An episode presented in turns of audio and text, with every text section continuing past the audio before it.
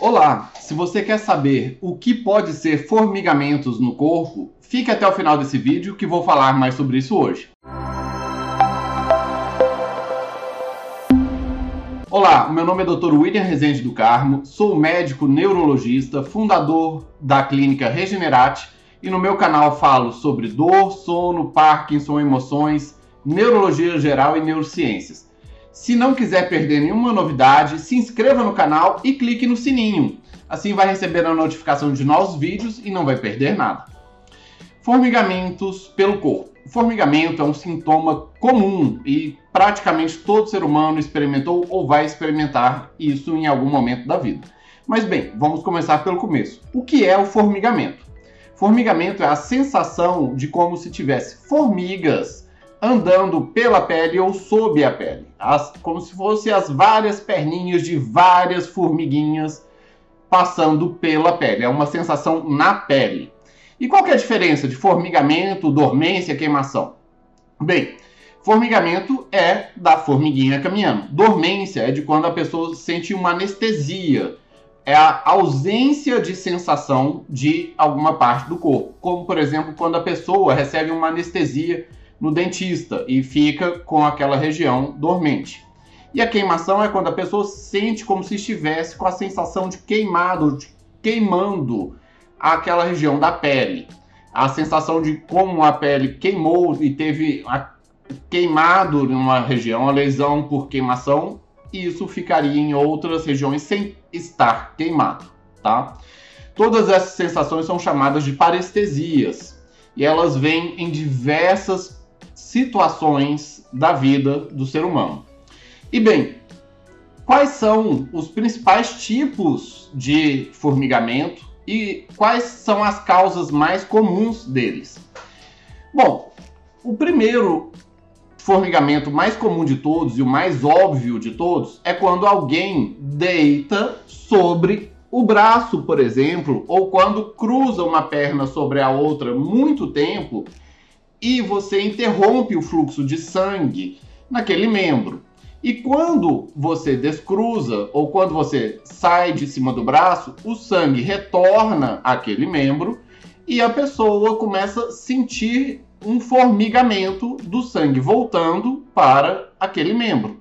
Esse é a forma mais comum de todas de formigamento. Apesar de ser a mais comum de todas, essa é bem óbvia. A pessoa vê que foi isso e não fica nada preocupada. A gente quer entender outros tipos de formigamento. Como, por exemplo, se alguém tem formigamento nas mãos, no rosto, especialmente ao redor da boca e às vezes nos pés, nas pernas. Esse tipo de formigamento, ele também é muito comum, especialmente das mãos e ao redor da boca e no rosto. Ele é o causado pela ansiedade e tipicamente por uma ansiedade de hiperventilação. Se a pessoa está muito ansiosa, ela fica o tempo todo.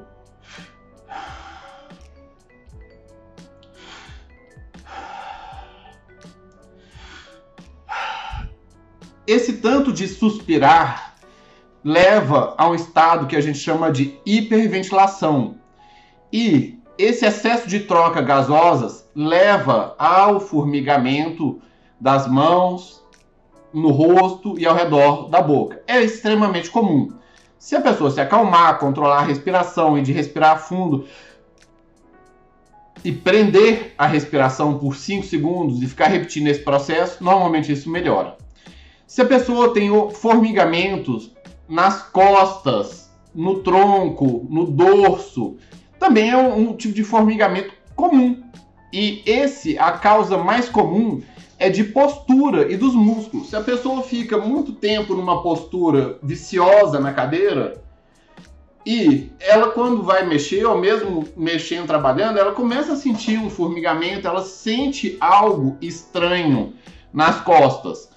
E isso é muito comum hoje em dia em pessoas que trabalham horas a fio no computador e ficam muito tempo em posturas viciosas, com, o, com os ombros levantados para digitar, ou com os cotovelos, ou ficam inclinadas ou tortas na cadeira. Essas diversas posições viciosas e sustentadas levam a uma fadiga muscular e levam a um formigamento junto com uma dormência em certas regiões do corpo. Mas quando isso surge também formigamentos e às vezes com uma dor ou com uma coceira, especialmente se for tipo uma faixa ou que começa aqui na parte de trás das costas e vai começando a ir para frente, atenção, tem que olhar a pele para ver se não tem vesículas, pois isso pode ser herpes zoster. A herpes zoster, ela começa primeiro com a sensação de parestesia, muitas vezes um formigamento, uma coceira, depois vem a dor e depois vem as vesículas e as manchinhas na pele. Mas se já começa uma coisa nova e vai progredindo, não ignore isso e lembre da possibilidade de herpes zoster. Se uma pessoa começa com uma formigação, formigamento em uma única mão ou em dedos específicos, por exemplo, nesses três dedos ou só nesse dedo, a principal causa de formigamento da mão e dos dedos é da compressão do nervo. Aqui no punho, a gente tem um nervo, que é o nervo mediano, que ele vem do punho, passa por um túnel, que é o carpo, o túnel do carpo, e ele inerva esses três dedos, ó, esses três dedos e a parte medial do quarto dedo. E é comum da pessoa que ela, se ela apoia muito a mão, ou durante a noite, ou se ela mexe muito a mão, quando tem um acúmulo de líquidos, o nervo fica mais apertado e a pessoa sente os formigamentos nessa região. Ou quando é só nesse dedo e vem ainda pelo braço, pode ser a compressão do nervo ulnar, tipicamente nesse ponto aonde o nervo ulnar vem e passa pelo túnel cubital e vai para a una e para a mão. Além de ter é, o formigamento específico de dedos, mão, etc., a pessoa pode ter também, em, em casos mais raros, o formigamento de uma mão só, como um exemplo da esclerose múltipla, mas essa dura mais que 24 horas os sintomas. Ou a pessoa pode ter também a dor miofascial referida de músculos do ombro. Tem músculos dessa parte do ombro ou daqui de cima que a pessoa vai sentir lá na mão. A pessoa vai sentir o formigamento e ou uma queimação ou algo estranho na mão e a origem está na dor miofascial do músculo aqui no ombro, tá?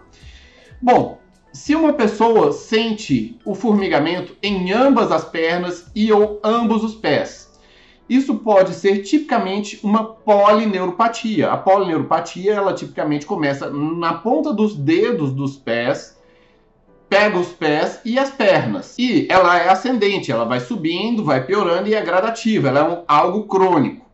E se for, por exemplo, também do ponto de vista vascular, alguém que vai ter na artéria que leva o sangue para as pernas, ela vai fechando, fechando, fechando, ficando entupida. E quanto mais ela fecha, mais difícil é do sangue passar. Aí toda vez que a pessoa anda e a perna demanda sangue, ela vai sentir formigamentos, uma dor e uma sensação ruim na perna. E se a pessoa também começa com um formigamento em ambos os pés e esse formigamento vai subindo em questão de dias e é rápido, especialmente se o pé vai ficando meio bambo, meio mole, tem que se pensar na possibilidade do Guillain-Barré, especialmente se a pessoa teve uma infecção viral ou uma infecção intestinal muito forte, mais ou menos uma semana ou duas semanas antes desse formigamento em ambos os pés. E Guillain-Barré ele é tipicamente simétrico, tá? É tanto num pé quanto no outro. Bem, você aí que está vendo o vídeo, escreva nos comentários o que você acha dessas diversas causas de formigamento. E eu tenho um paciente que eu tenho um caso que foi maravilhoso. Foi um diagnóstico diferencial de várias causas de formigamentos ao mesmo tempo em ambos os pés o paciente ele tinha ao mesmo tempo É, e ele não melhorava com nada. Ele recebia remédio para dor neuropática, ele não melhorava. Ele recebia remédio para outra coisa, não melhorava, tal, tal, tal. E no final das contas, era que era um, uma junção de causas. O paciente ele tinha uma vasculopatia, ele tinha é, uma estenose em ambas as artérias que vão para as pernas. Ele tinha também uma deficiência de vitaminas, causando uma polineuropatia.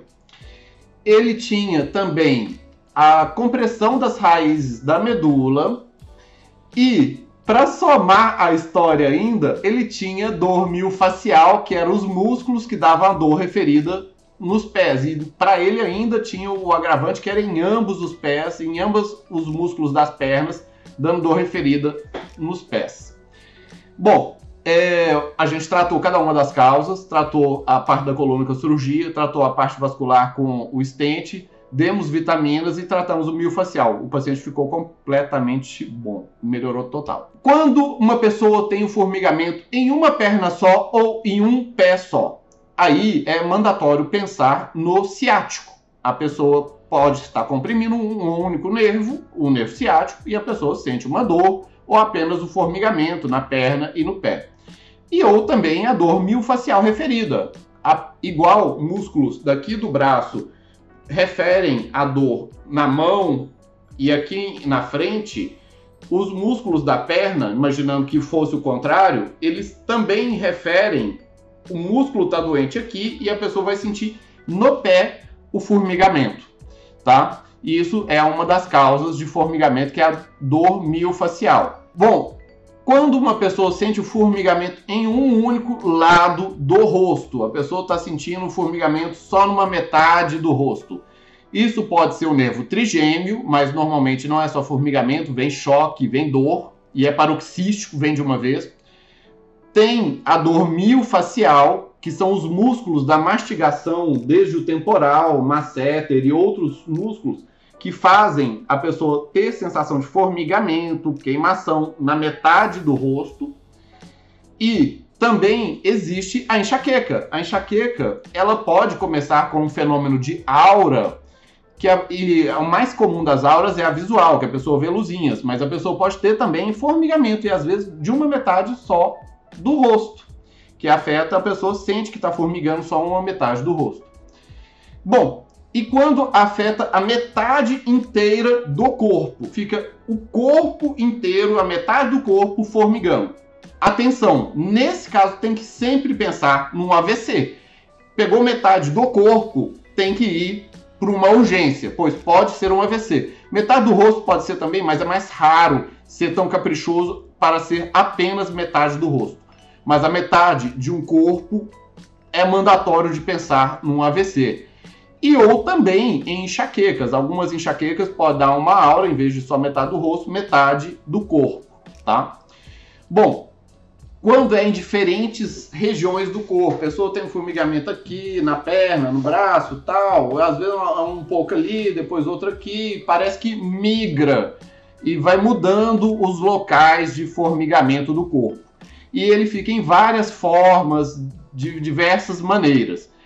O ponto principal que tem que investigar aí são doenças metabólicas que afetam o corpo difusamente. Por exemplo, deficiência de vitamina B12, anemia, é, doenças da tireoide, como hipotireoidismo, Ansiedade. Ansiedade é uma das causas mais comuns de formigamentos difusos pelo corpo e fibromialgia. A fibromialgia, ela também causa formigamentos. Ela é uma doença de dor, mas não só dor, ela também pode causar tonturas, vários outros sintomas e formigamentos. A pessoa sente vários formigamentos pelo corpo. E se a gente trata globalmente a fibromialgia, ela melhora. E mais raramente, muito mais raramente, esclerose múltipla. A esclerose múltipla tem uma característica que o formigamento ele vem numa mão, num braço e ele fica. Ele não passa, ele dura mais que um dia. Por definição, tem que durar mais que 24 horas. E quanto mais tempo dura, maior o risco desse formigamento especificamente ser da esclerose múltipla. Antes que todo mundo comece a ficar preocupado, ah, formigamento esclerose múltipla. Não, não é. É, é, é um sinal sim, mas ele é um sinal de quando vem abruptamente e dura.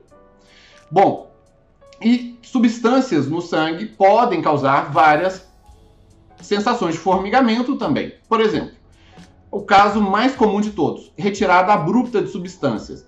Essa é super comum. Pessoas que usam continuamente medicamentos como benzodiazepínicos, como Rivotril, como Frontal, e se você retira eles abruptamente, o paciente começa a sentir formigamentos pelo corpo de diversas maneiras. Se a pessoa toma algum remédio, por exemplo, de tireoide em alta dose e esqueceu de tomar, às vezes não no outro dia, mas no outro a pessoa começa a sentir, e às vezes a primeira coisa que ela sente é formigamentos. Ou algum antidepressivo dual, por exemplo, a duloxetina, a pessoa usa ela continuamente, ela esqueceu de tomar e começa a sentir formigamentos no final do dia ou no outro, pode saber, é a falta da, do remédio. Pode ser também de substâncias pela ausência da substância, como por exemplo glicose. Se tem uma queda abrupta de glicose, uma hipoglicemia pode começar a manifestar como formigamentos. Ou também pela presença de substâncias, como o quimioterápicos, especialmente os que são à base de platina, e ou outros medicamentos que atuam em neurônios. O exemplo maior é o topiramato e também a cetazolamida, tá? Bom, já que estamos vendo tudo sobre vários tipos de formigamento e suas diversas causas, fica a pergunta: quando devo procurar um médico? Quando esses sintomas forem recorrentes, ou seja, constantemente a pessoa está tendo formigamento, ou se os sintomas são incapacitantes, se o formigamento faz que a pessoa não consiga fazer suas atividades diárias, não consiga manter o seu trabalho, a concentração, tem prejuízo no dia a dia. Ou se a pessoa está tendo é, algum outro sintoma acompanhando o formigamento, especialmente fraqueza, é, tonturas ou alterações visuais ou qualquer outra alteração neurológica. Se a pessoa tem qualquer outro sintoma neurológico junto do formigamento, procurar o médico imediatamente, tá? E bem, você aí que está vendo nosso vídeo, se conhece alguém que tem formigamentos, envie o link desse vídeo para essa pessoa. Pode ser que você ajude ela a encontrar a causa dela, do problema dela e resolver o problema dela. E se você gostou do vídeo, dê aquele joia, dê aquele like, e compartilhe, pois conhecimento quanto mais compartilhado, melhor para todos. Abraços, até mais.